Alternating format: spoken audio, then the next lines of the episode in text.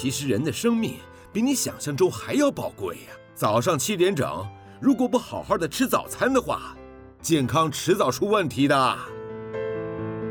您现在收听的是云端新广播 FM 九九点五 New Radio，最自由的新声音。发生什么事？要不要听我推理？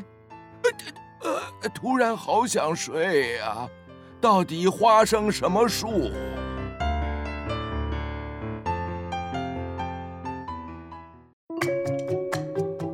爸爸，那是什么树啊？嗯，花生树吧。花生是长在树上的吗？哎，好问题。那我们看看到底花生什么树？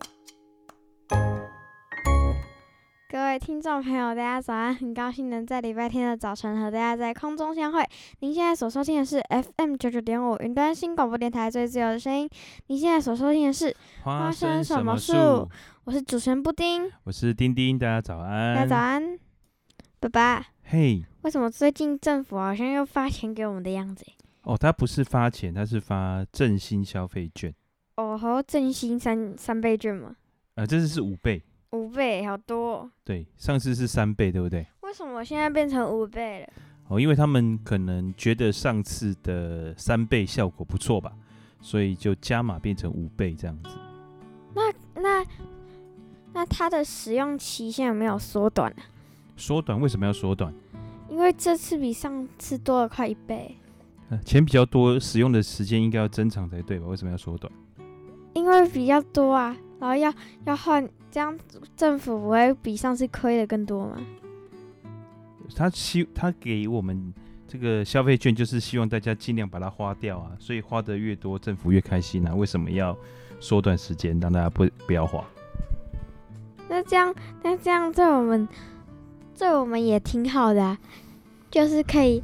可以去那些很平常都不敢买的东西，可以去买一买。其实你这样子的想法是非常正确的，这个就是消费券它的原本的用意哈。所以为什么不是发钱，是发消费券？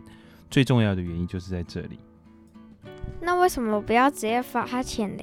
好，刚刚我说我们政府发券给我们的用意就是希望刺激我们消费嘛，对不对？嗯。好。那如果直接发钱的话，可能就会发生一件事情，就是我们没有把钱消费掉，反而存起来。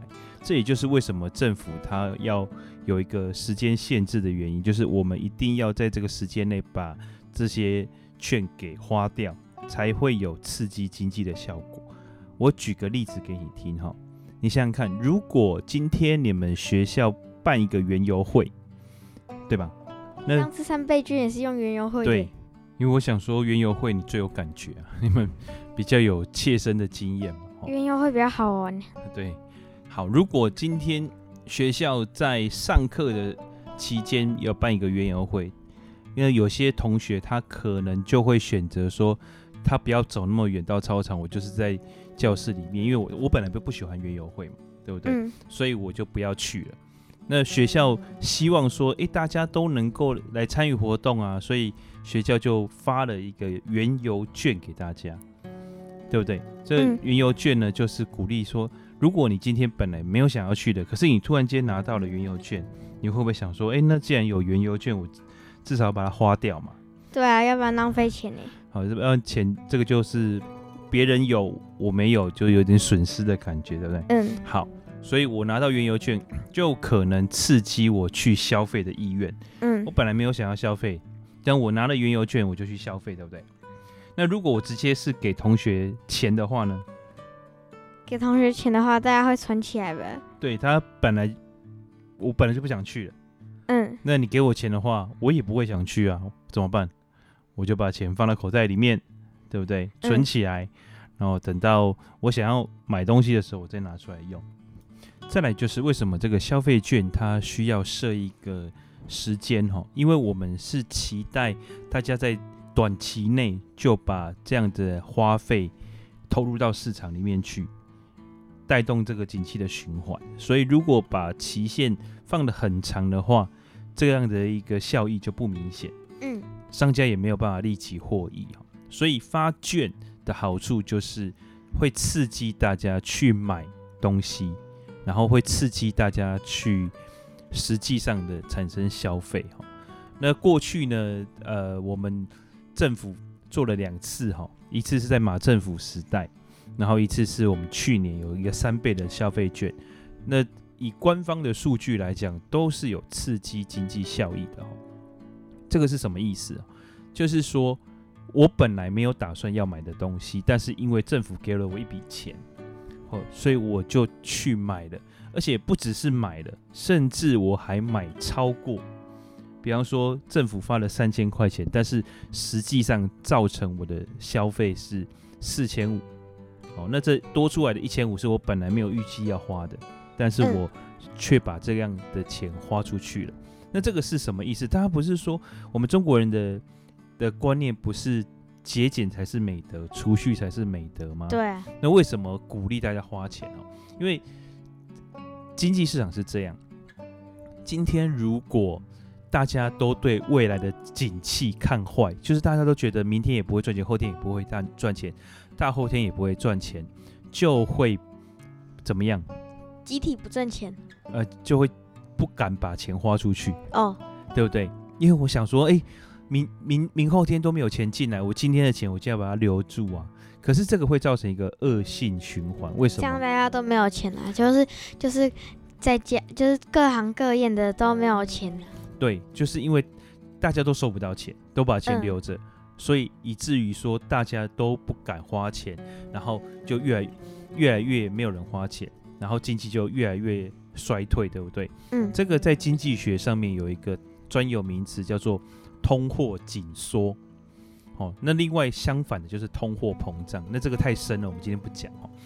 那如果造成了这样子经济衰退的情况，就会呃有一个最严重的情况叫做大萧条，经济大萧条，就是所有的人都因为不敢花钱，造成白夜萧条。白夜萧条之后，老板就不敢聘请员工，对不对？那就会把员工辞退，所以失业就会越来越多。嗯，失业越来越多的情况下，就更没有钱去花，所以就进入了一个非常可怕的恶性循环。所以过去呢，在各国政府对抗这个经济萧条的时候，大部分的政策就是鼓励民众消费。那可是我要怎么样鼓励民众消费？政府很难，对不对？嗯，所以有一个方式就是加重公共投资。因为我如我是政府，那我现在手上的钱，我拿去投资在很多建设上面。哦，因为经通货紧缩的时候，很多东西都会变便宜，因为没有人买嘛，没有人买，这个价格是不是就变低？对。所以我政府就趁这个时间点去收购这些滞销的产品。比方说什么？比方说，我这段时间我就去盖高速公路；比方说这段时间我就去做水库啊；比方说这段时间我就去投资公共建设，盖停车场这种大型的公共建设。那是不是很多的公司行号就会拿到政府的标案，就可以去聘请人员工作？那这样子的话，由政府先开始出资，然后。给把钱投入到这些建设里面，然后承包这些建设的公司就拿到钱，他又去请员工，然后员工拿到钱，他就敢消费，然后这些商家拿到钱了之后，他又活络了经济，然后又要缴税吗？呃，缴税这个是后后面的事情，但是重点是大家开始赚钱，大家开始花钱，哦，所以整个整个社会才又开始活过来这样子。那政府的。这些措施其实政府的用意不是在税收或赚钱，而是要让整个社会保持正常的运作。好，所以在这样子一个思维下面，才会有所谓的消费券。什么意思呢？就是我不做重大的投资案，但是我直接把钱编成预算，然后给民众。但是我不是直接给现金，而是给他们一个可以兑换。等同现金的东西，但是如果你不在这个时间内花完，就没有用了，就浪费钱。对，那比方说，我今天，呃，我没有这笔预算，可是我我们家突然多了两万块钱，因为我们家一家四口嘛，对不对？嗯、然后多了两万块钱，那这两万块钱我要怎么用？我可能就觉得，哎，那两万块钱我们来一个国内旅游不错啊，嗯，哦，两两万块钱可以住不错的饭店，对不对？对，好，那我就是去，可是我一到饭店，我发现了，哎，这个饭店其实是两万二，哎，多出两千块钱，要不要住？要。好，那我是不是就多花了两千块钱？嗯，好，那我今天到外面住宿，会不会去吃个饭？会。那会不会去买个门票游玩一下，租个脚踏车？嗯、会。那这些钱有本来不在我的这个预算里面，可是因为我去了，我就会多花这些钱嘛。嗯。所以政府虽然呃给了我们家一个人五千，总共两万块，可是我实际上一趟出游的费用可能是三万五，对吧？嗯。一个人只能换一次哦。什么意思？就是。一个人只能换一次五倍券了啊！对，每个人就是五千块钱，一个人只能换一次，而且只能用一千块钱换五千块钱吗？这次不用，这次这一次其实不叫五倍券，这次就是就是直接是振兴消费券。之前叫三倍券的原因是因为我拿一千块钱去换三千块钱，对不对？嗯、那所以它就是至少会产生四千块钱的效益嘛。对。好，那这一次呢，它不是这样，它是直接就是发五千块钱给民众。好，我们不用再拿一千块钱去换了，所以不叫五倍券，这次是一个无本的交易。哦，所以我们这次不用这个拿钱去换。我那可是呢，有一个有一个就是说，我们一样就是有使用期限，然后一样是很多地方是不找零这样子，所以在各地县市政府它有加码的措施。什么叫做加码措施呢？就是比方说以高雄为例，他就直接发一个叫高雄券，就是如果你在这五这五千块钱的消费券在高雄用的话，高雄的民众呢，市府就会再发一个一千块钱的消费券给你，等于你有六千块钱，每个人有六千块钱，嗯，你就直接可以花六千元的意思。哦，那大部分的县市政府，它它都有加码，现在目前看起来，从北到南几乎每个政府都加码的哈，就是五千块钱是中央预算，那多出来加码的就是地方预算。可这个地方预算呢，他们就是会把它做成小额的，因为它不找零嘛哈，这个消费券是不找零的，所以他们就把它做成小额，甚至是用电子货币的方式，用 APP 的方式去支付。那这样的话，其实就会让很多的小型的摊贩也受益。嗯，因为如果我只有一张五百块钱的，我不太可能会去摊贩，嗯，因为他不找零，摊贩也没办法找我钱，嗯，对吗？可是如果我现在有这种五十块、一百块的，那我们去巷口的面摊就可以用啦，对不对？那那些没有没有手机的呢？好，所以这个部分呢，就会有，呃，他们会再去演你，就是说我要怎么做。可是，在高雄，它不是用 APP 的，高雄它就应该是发实体的券，嗯。对我们先休息一下，听一首歌，然后我们来看看各县市政府有什么加码的措施。嗯。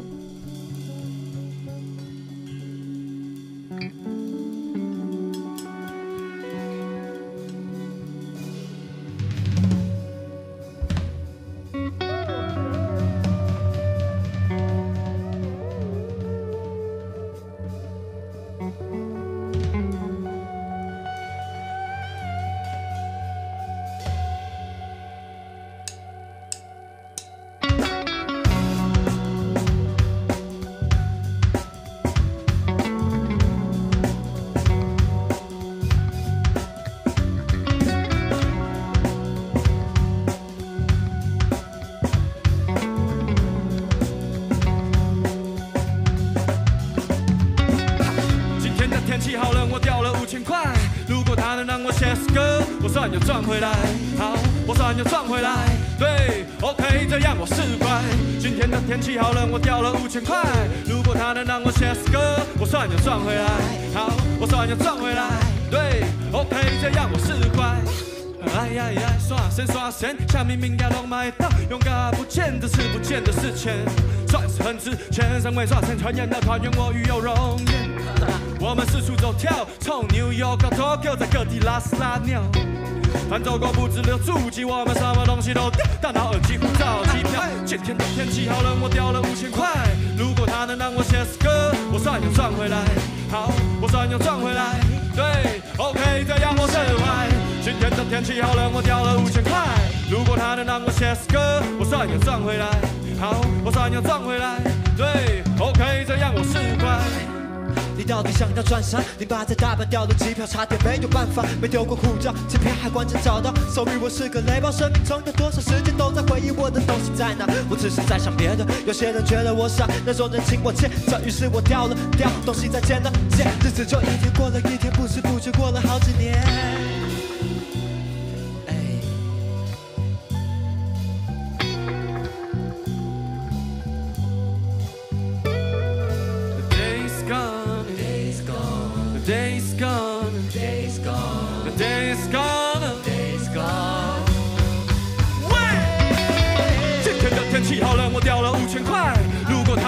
写诗歌，我算又赚回来，好，我算又赚回来，对，OK，这样我是乖。今天的天气好冷，我掉了五千块。如果他能让我写诗歌，我算又赚回来，好，我算又赚回来，对，OK，这样我。好，那我们刚刚有讲到说，各地县市政府都有加码的活动，对不对？那目前来看，吼，台北市呢，就是我们刚刚讲的，它可能会用。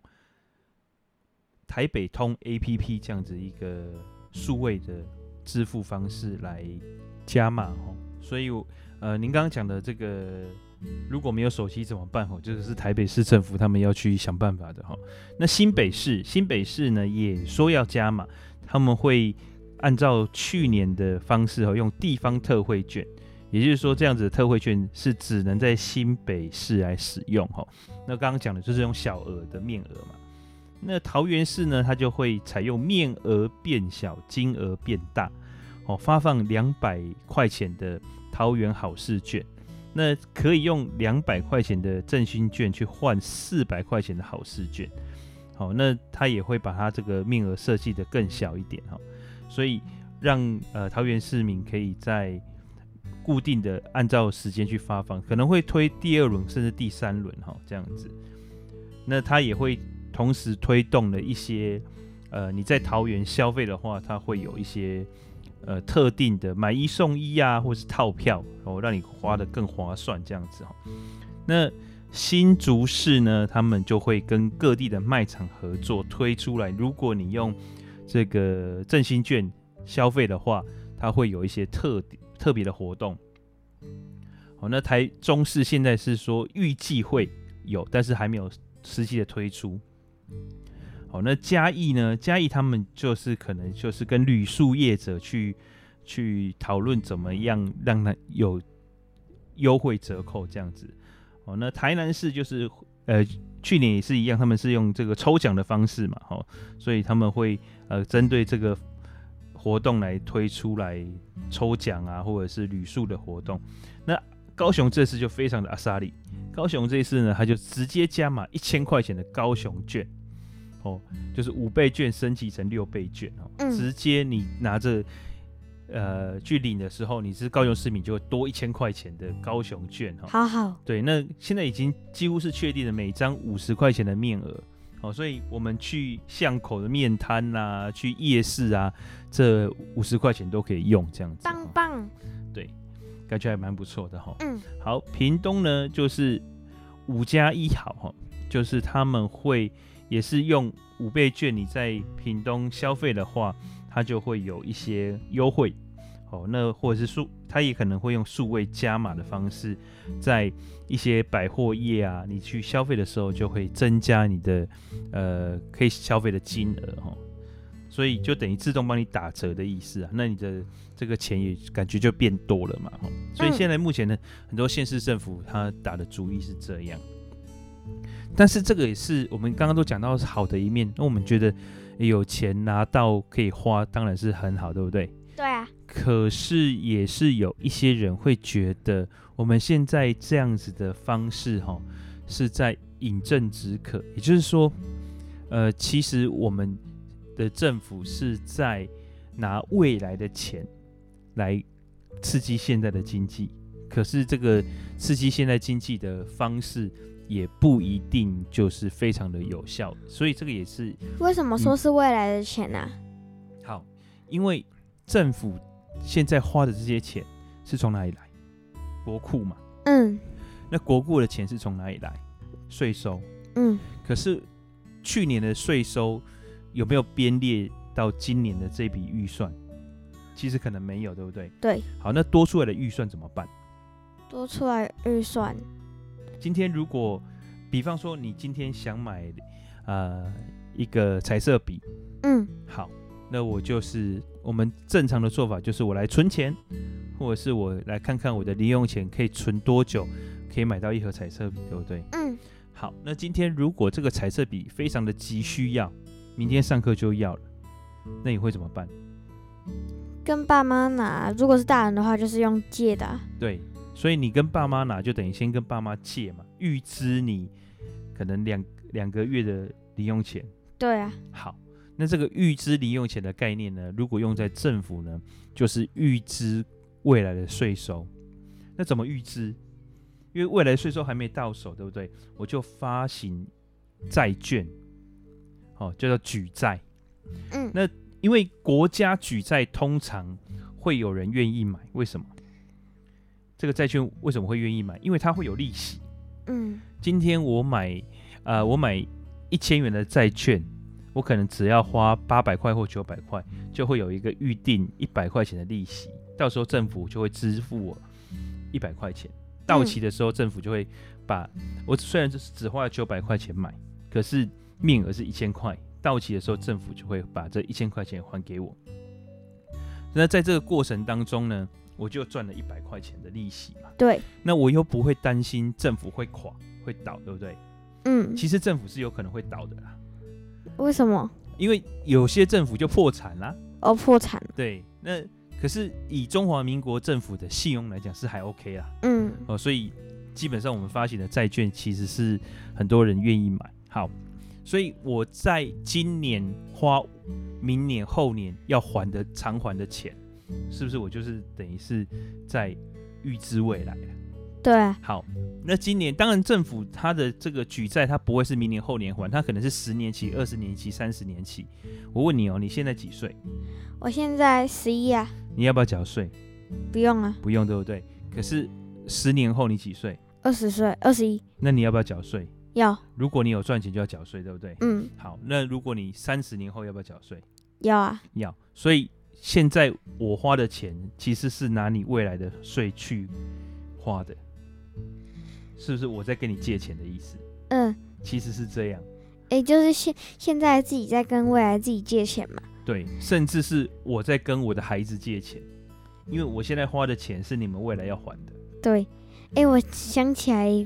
那个哆啦 A 梦有一个道具啊，嗯，就是有一次小夫有班上有一个比他更有钱的同学，他就想要让钱变多，然后哆哆啦 A 梦没办法给他给他一个道具，那个道具啊，就是你写上去你要多少，他就会给你多少，但是你是看未来自己借。哦，对，其实这个就是一个银行的概念了。借贷的概念，嗯，哦，那这个能量守恒嘛，它就是出来玩总要还，哦，只是谁还而已。那我们现在花的很开心，对不对？对啊。可是我花的是你的钱，我就会花的有点不开心了。为什么？因为我希望我留给你的是资产，不是负债啊。嗯，对不对？嗯，我希望我我这么辛苦努力的工作。然后我这么认真的上班，认真的缴税，我希望给你的就是一个更美好的未来，嗯，对不对？可是五千块还好吧？哎，今天这个人五千块，那个人五千块，可是不是每个人都缴税啊？哎，对哦，就是，有些人没有缴税的，所以我是不是还要去帮这些人负担？对，那可是今天不是我负担呢，是你负担呢。哦，那感觉好累哦。对呀，啊，所以当你出社会之后。你就会发现哦，原来我背已经背了那么多债了。可是那个债，其实大部分人是没有感觉的。对啊，因为我们就是一样，就是一样缴税啊。对对对对对。可是实际上我们是生活在一个负债的环境哦，所以很多呃家长啊，或者是很多学者，其实是忧虑这样子的情况，就是举债去呃刺激现在的消费，可是将来会怎么样？其实。还不确定的情况下，我们很多人会把这个状况叫做再留子孙啊。好可怕哦！我接受一个我现在的年纪不该接受的事实，真的太恐怖。我就当时我想说，哇，我还要帮一些我根本不认识的人还债，怎么办呢？对，所以这个就是，其实就是我们看到一个好像很很好的事情哦，我们现在马上就有钱花，可是实际上背后有潜藏的一些危机啊。我现在已经开始有点不敢花那个五倍券。好，所以可是五倍券下来你，你你要不要花掉？花，但是对，因为你一定不花没办法嘛。对，你一定得花，你不花的话你更亏。嗯。对，你不花更亏，不花还要帮其他人，还有自己要还债。好，所以这个就是为什么我们讲到了必须要有两党政治，必须要有监督政府的力量，必须要能够在一个理智的平台上，大家能合理的去讨论这件事情。因为我们刚刚前面讲的其实是好事情，对不对？嗯。哦，这个面对通货紧缩，面对经济的萧条，面对这个百业的萧条，其实政府是应该要拿出一些措施来帮助的。好，那可是怎么样帮助？帮助的力道多少？呃，那我们要用什么样的方式？是用举债的，还是拿什么样的税收来做这些事情？拿现在的钱，还是拿未来的钱？其实这个都是需要讨论的。所以我们一直在讲说，事情哈，有些时候。利与弊，得与失，其实没有这么绝对，可是是需要用讨论的方式，需要用呃比较理性的方式去看待的，对吗？嗯，好，所以我希望是你在小小小年纪的时候就能够了解这个事情，不是呃很多事情不是我们单一看的，好像什么都是好的，或什么都是不好的，人也是一样，就是有两面的。对，就是他在于面对很多事物的时候，他有他的想法跟他的不得已。那有时候就是两害相权取其轻。好，就是我们在很多选择的时候，明明知道这两个都不是最好的选择，可是都会有一些后遗症。可是我这个时候已经没有其他的选择的时候，我要怎么办？我就只能选一个比较，我那个危害比较轻的那个。对，我们就是选一个。呃，对我们相对来讲受伤没那么严重的哈，那很多时候这叫妥协，嗯，妥协。那政治其实就是一种妥协，因为没有人会觉得自己是百分之百呃错的，好，那甚至没有人会觉得自己是错的，所以，所以在这个情况下，你面对不同意见的时候，你要坚持自己的意见，还是选择妥协？哦，这个就是一种艺术了。呃，我们呃，这个艺术呢，你就必须要在你求学的过程当中，你要去第一个，你要有自己的价值观；再来呢，就是说你要学会去接受和尊重别人的价值观。嗯，然后再做一个讨论，然后看看有没有什么是我们彼此都能够接受最好的方式。这个其实就是民主。好，民主不是只是大家举手投票叫民主。而是能够互相尊重，然后选择接受对方的意见。我不想长大，我不想当大人了，太恐怖了，好黑暗哦！我这么早就知道社会黑暗的一片。好，那我们等一下来讲一件有趣的事情好了。在我的心里面，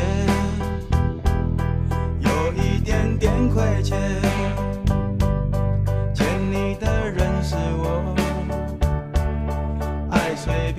出口，我越来越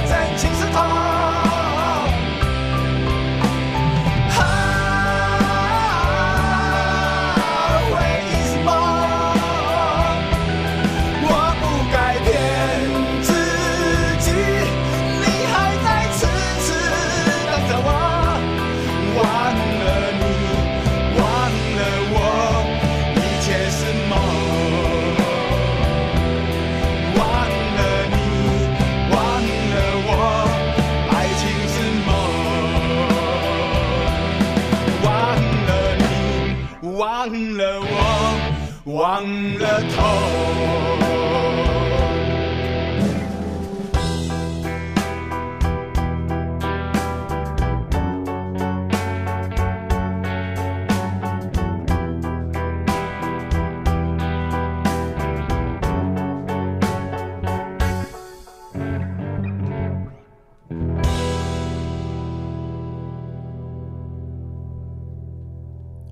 不定我们今天节目播出的时间是八月二十二号啊，录音的时间是八月二十一号，对不对？那在一九一一年的八月二十一号，发生一件很有趣的事情，也不算很有趣，但是这个事情算是我觉得是蛮值得讲一讲的一件事情哦，就是在法国罗浮宫的镇馆之宝，你知道是什么吗？镇馆之宝不知道，但是哦，镇馆之宝。那个蒙娜丽莎的微笑，哎，对，被偷了，对对对，被盗了那个，对对对对，没错，对，就是在一九一一年的八月二十一号，他被窃了。嗯，对，那这个事情呢是这样子哈，你知道蒙娜丽莎的微笑这幅画其实当初并不是那么的有名。嗯，对，就是这幅画在一九一一年的八月二十一号以前，它其实只是。罗浮宫众多收藏里面的一件，嗯，不是所谓的最重要的一件，你知道为什么吗？因为罗浮宫有很多更多的艺术家，对，因为它对它的不管是它的大小，或者是这个它的历史的地位，其实在那一个时刻还没有那么的受到瞩目，嗯。所以也可以就是说，蒙娜丽莎的微笑之所以后来成为罗浮宫的镇馆之宝，因为它被盗了，就是因为这个事情吸引了大家的注目哦，然后让它变成了一个全世界都知名的画作，而且而且很多科学家去研究。对，好，那你知道这个蒙娜丽莎的微笑是谁画的吗？达文西。哎，不错哦，因为我常常看到那个。他的影片就是有有一些人在分析蒙娜丽莎的微笑，他说那个蒙娜丽莎的微笑很诡异，因为他怎么样画，反正就是看每个角度看，他都是在微笑，而且把两张画镜面看有外星人，还有很多动物，而且眼睛还有那个英文字。哦，然后还有什么嘴唇的角度啊，各方面都被、嗯、简直是已经被。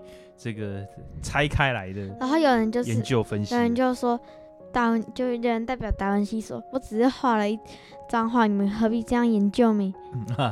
对，因为这张画其实有很多很很有趣、很神秘的地方哦。据说那个画的女生是一个孕妇，而且是达文西的隔壁邻居。好，对，这个先从达文西开始说起哈。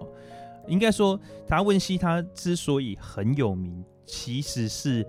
因为他是在一个非常创作非常旺盛的时代，那个时代叫做文艺复兴。哦，文艺复兴。对，你知道文艺复兴是什么吗？就是文艺开始复兴。哈哈哈。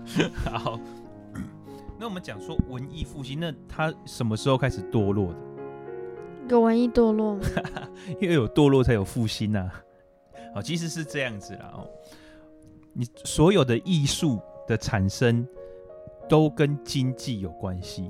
哦，要扯到经济来。对，因为有钱你才有办法去创作嘛，不然的话，大家都为了三三餐饭很努力的去求生存的时候，谁会去看画？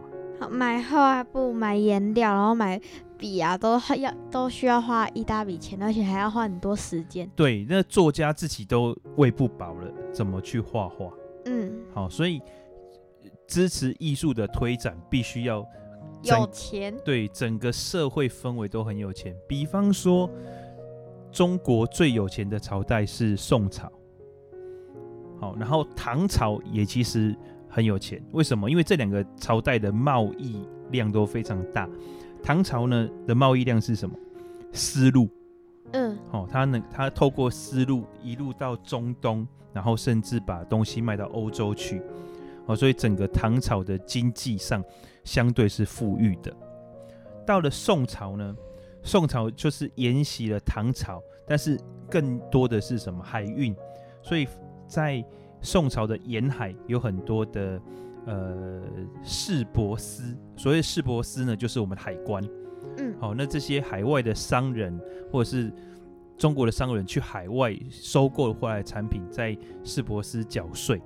好，那也会让国家有非常富裕的税收之外呢，这些产品进入到民间，然后中国的瓷器呀、啊，哦，丝绸啊。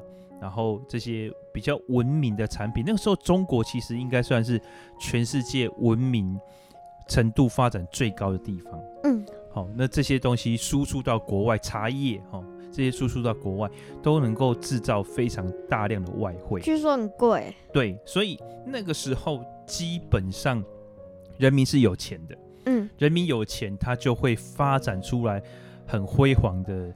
这个艺术表现，所以你看到我们去故宫看到这些画作或者是文学类的作品，在课本上面读的，基本上都是唐宋，所以有所谓的唐宋八大家，是指文章嘛。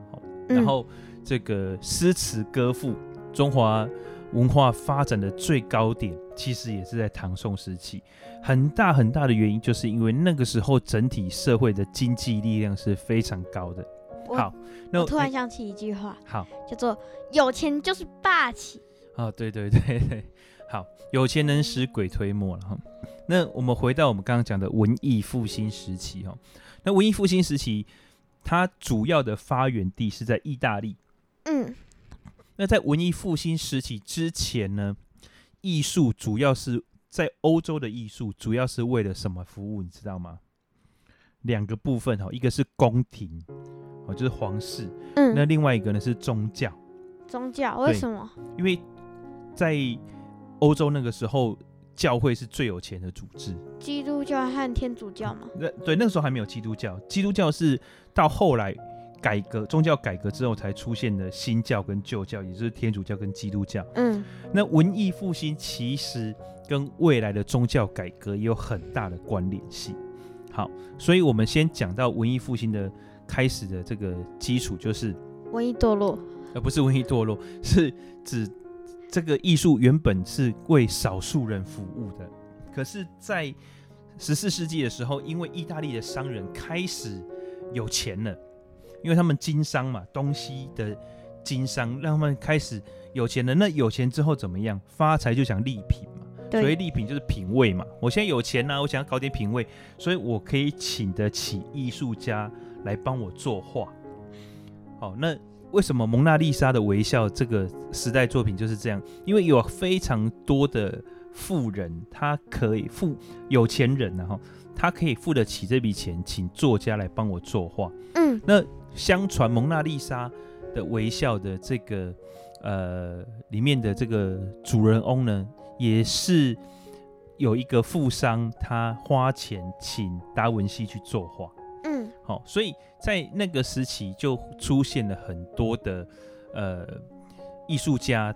为什么？因为其实有很多的有钱人，然后可以支付给他们他们生活所需，让他们专心在创作，他们不用一天到晚又要耕田又要画画这样。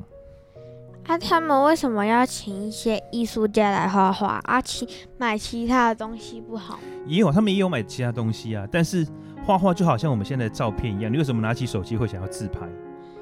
呃，因为无聊。因为留下一个记录。嗯，其实其实就是人会想要为自己留下了一些存在的轨迹。那绘画呢？那个时候就是等于拍照。对，等于像我们现在的拍照。嗯。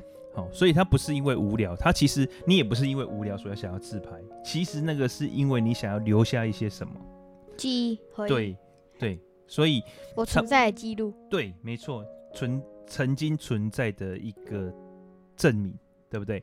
好，所以这个时候呢，这些大量的商人就推动了整个艺术圈子的蓬勃发展。好，那个时候有最绘画上面最厉害的三个人，哦，就是达文西、米开朗基罗跟拉斐尔。哦，这个叫做文艺复兴的绘画三,三个都有听过。对，他们三个都非常的有名，而且他们厉害的是，那个时候的艺术家真的都是天才。像达文西不用讲，他除了绘画之外，他还是发明家，嗯，对不对？他还可以搞一大堆像是直升机啊，或者是一些很厉害的这种武器的发明。哦，然后武器对，直升机其实是一种武器啊，对不对？然后他们还有这个呃雕塑的天分，哦，有像米开朗基罗的大卫像，哇，这个是现在目前全世界最有名的一个雕像，对，很很有名，连我都听过。对，那在这这样的时期。这些人都非常的厉害，不光只是绘画厉害而已，他们整个艺术创作都非常厉害。那为什么呢？就是因为有很多的有钱人可以支持他们不断的创作。好，那所以他们呃关注的焦点就已经慢慢的从神学或者是皇室宫廷转变到一般的庶民生活的领域。哈，所以就是慢慢的就越来越平易近人。那关注的对象呢，也从这种神话故事，比方说，呃，教堂的湿壁画啊，或者是这些呃宗教故事，慢慢转变到人的身上，所以这个时候慢慢的产生一些人本的主义哈，所以也打破了过去宗教主义加添在社会上很多的限制。那也是因为这样子，慢慢的呃很多的文学著作还有。很多的思想观念慢慢开放，这也就是我刚刚讲到说，为什么会影响到后面的这个宗教改革哦，也是这样。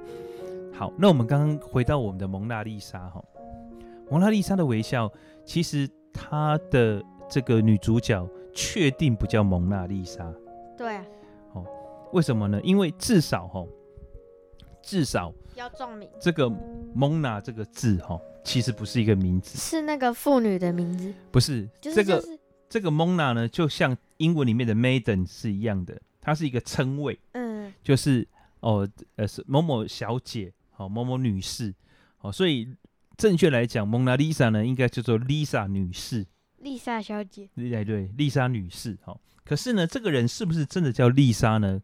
很多的考证也不觉得她叫丽莎。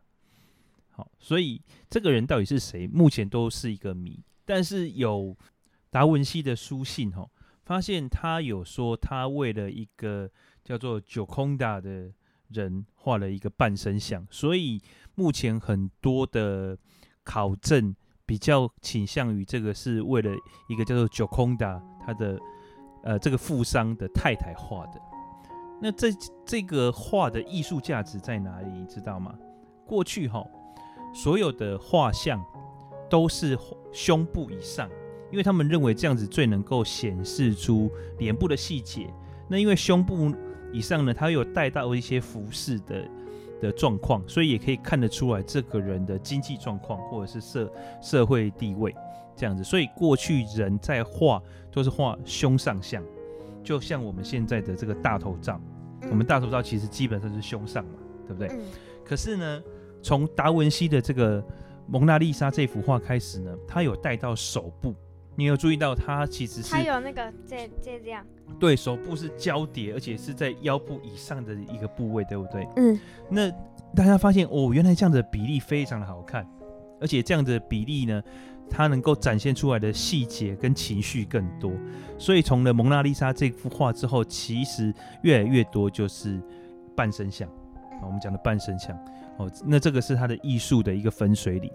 那很很很多蒙娜丽莎故事啊，有人就说，如果是为了九空达的妻子画的像，为什么达文西他这辈子颠沛流离都带着他？你知道为什么这这幅蒙娜丽莎的画像会出现在罗浮宫吗？不知道哎，是因为达文西后来在意大利发展，其实发展的并没有非常的好哦，因为那个时候米开朗基罗已经渐渐的崭露头角了。可是他其实因为年纪，创作力开始往下走了，衰退。对对，所以那个时候他其实已经开始有想要退休的念头了哈。然后法国的国王那时候邀请他来到法国，他就带着他所有的家当，就是移民到法国。那最后也就在法国啊死掉了哈。那可是他所有的画作呢，就被那个时候。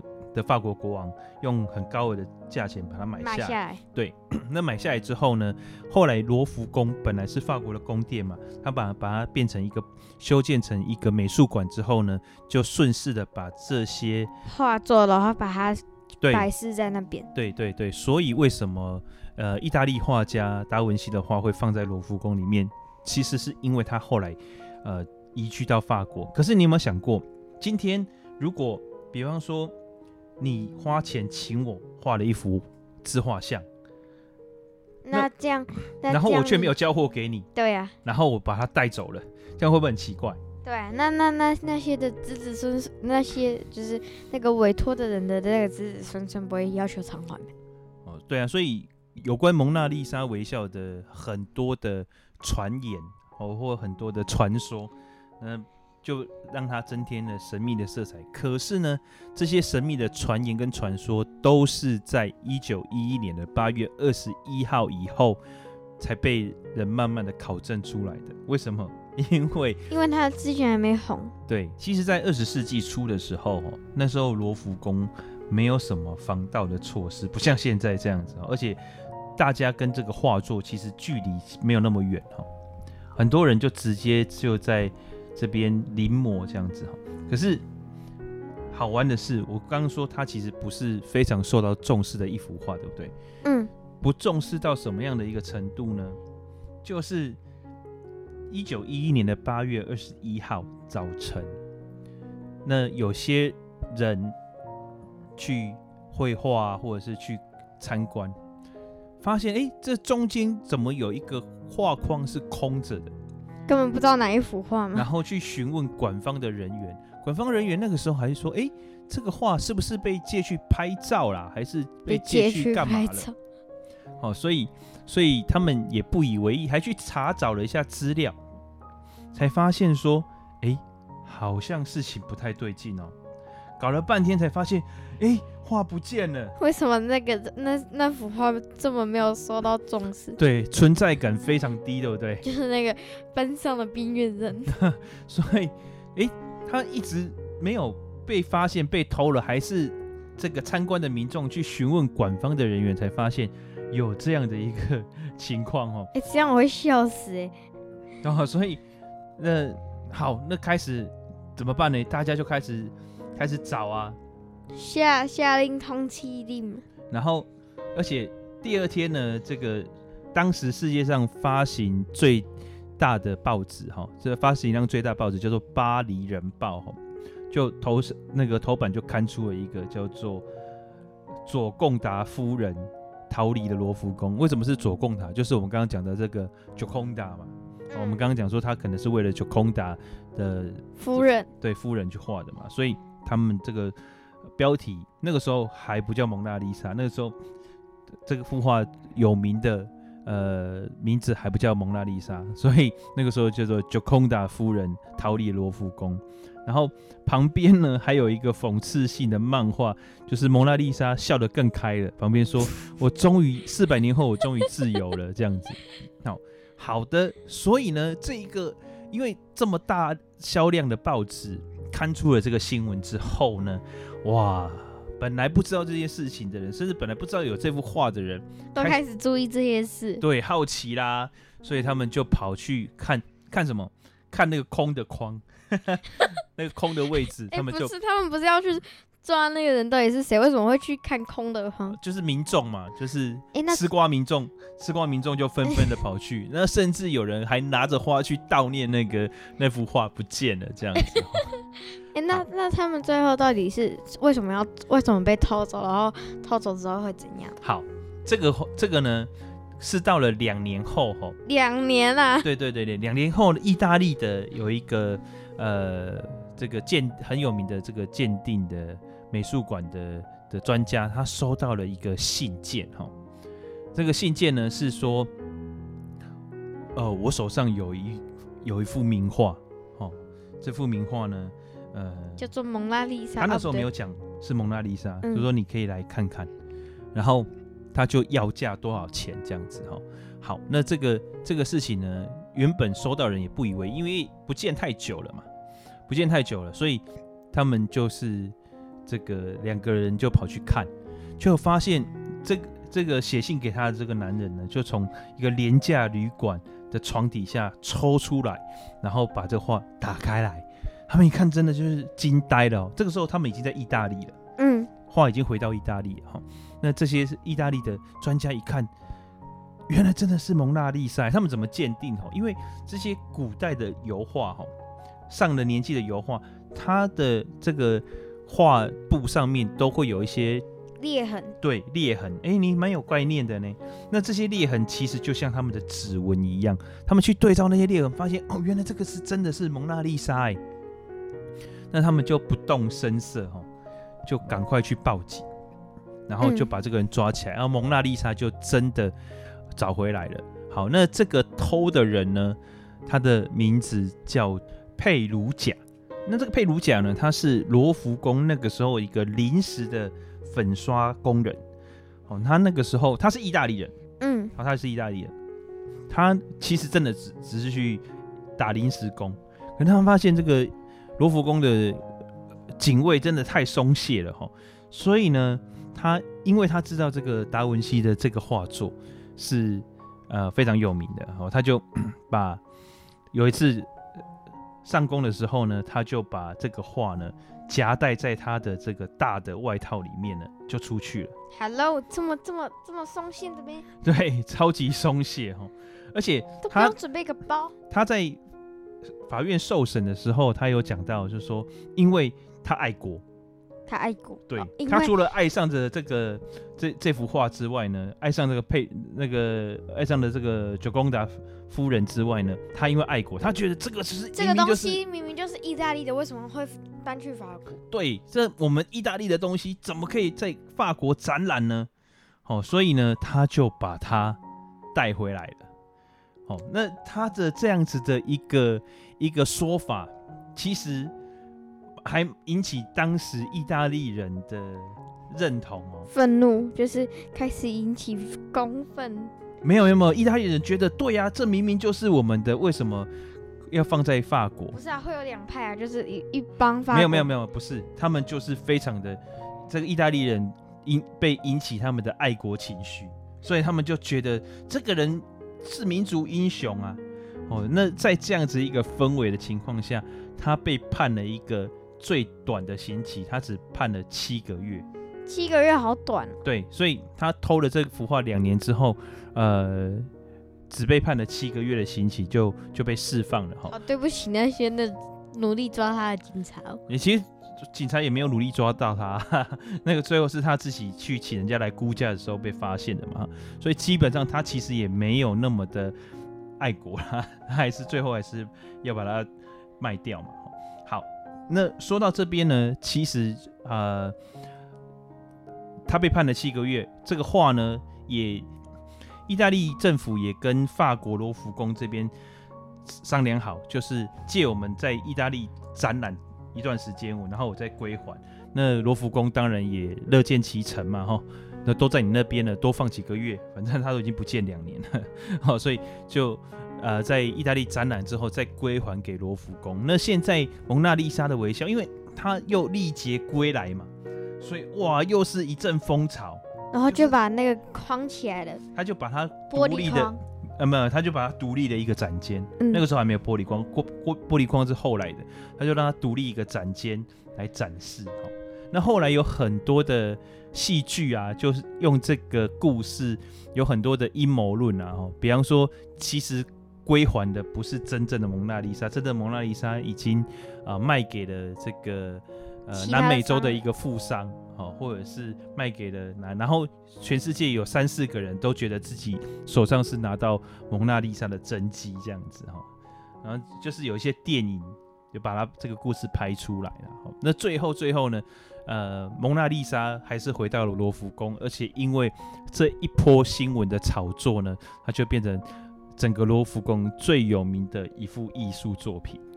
之前那个美术老师有去罗浮宫看那个蒙娜丽莎的微笑，然后结果看了，然后他有拍照起来嘛，然后就会有那个裂痕，就很明显，就快要就是快要碎成好几片的那种裂痕，感觉像是拼图这样子，对？嗯。